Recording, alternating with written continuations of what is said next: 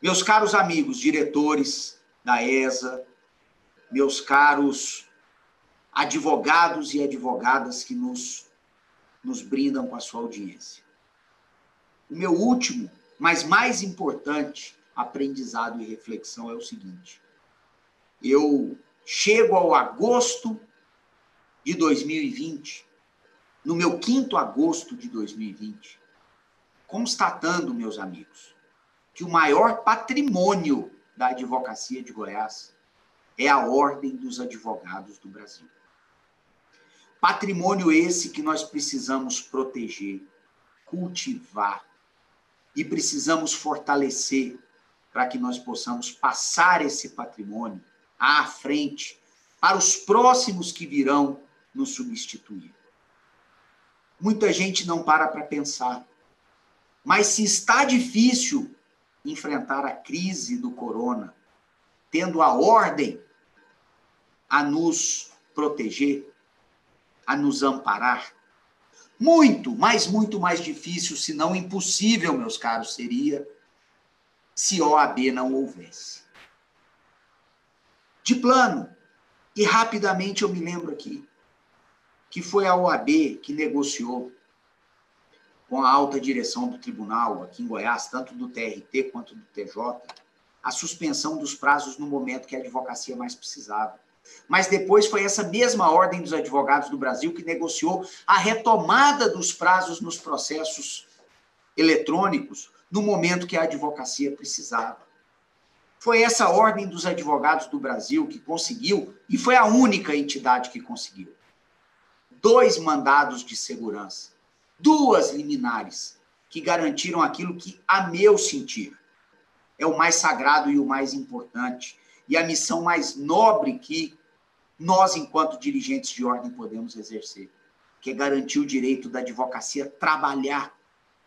E mesmo nos momentos em que os decretos de isolamento e lockdown eram os mais severos, a Ordem dos Advogados do Brasil, seção de Goiás, conseguiu dois mandados de segurança, garantindo que a advocacia de todo o Estado poderia trabalhar e receber presencialmente, com todos os cuidados, claro, os seus os seus clientes necessitados da prestação da tutela jurisdicional. Foi essa mesma OAB que conseguiu, junto ao tribunal, que a expedição de alvarás sobre honorários advocatícios tivesse tramitação prioritária. Foi essa mesma OAB que, após a ação civil pública, fez acordo com a Caixa Econômica, com o Banco do Brasil, para que a advocacia tivesse tratamento prioritário no levantamento desses alvarás de honorários.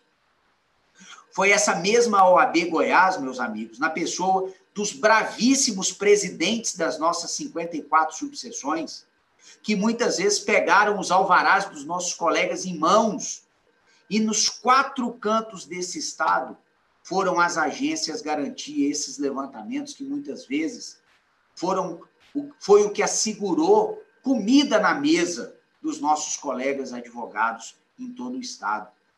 Foi a nossa Ordem dos Advogados do Brasil, seção de Goiás, que garantiu e tem garantido, e pouca gente para para pensar nisso, que a população carcerária do nosso estado tenha comunicação com o mundo exterior. Porque é a OAB que está instalando computadores, internet e interfones nos presídios do Estado, de modo que a população carcerária desse país, principalmente aqui em Goiás, possa ter voz para dizer se está tendo tratamento de coronavírus dentro das penitenciárias, se isso tem sido adequado, para tutelar os seus direitos, muitos deles com direito de já sair, de avançar, de progredir no regime, etc. É a OAB que tem garantido o exercício da advocacia criminal, sempre difícil, sempre custosa, sempre sofrida, mas se não fosse a ordem, isso seria inviável. Mas mais importante ainda é garantir o exercício de um direito humano essencial, que é o direito do detento se comunicar com seu advogado e se comunicar com o mundo exterior. É, portanto, e para encerrar aqui, esse aprendizado que eu tive, e confesso a vocês, sem nenhuma forçação de barra que, ao constatar isso, me emociona. O maior patrimônio que nós temos é a Ordem dos Advogados do Brasil, é a nossa OAB. Esse é o maior patrimônio da advocacia goiana, o maior patrimônio da advocacia brasileira, muito maior do que os nomes que temporariamente ocupam seus cargos. Portanto, essa pandemia, esse desastre que se abateu sobre todos nós, me ensinou sobre tudo isso. Um presidente no quinto ano de mandato, que mais do que nunca aprendeu o tamanho, a relevância, a importância da entidade que preside.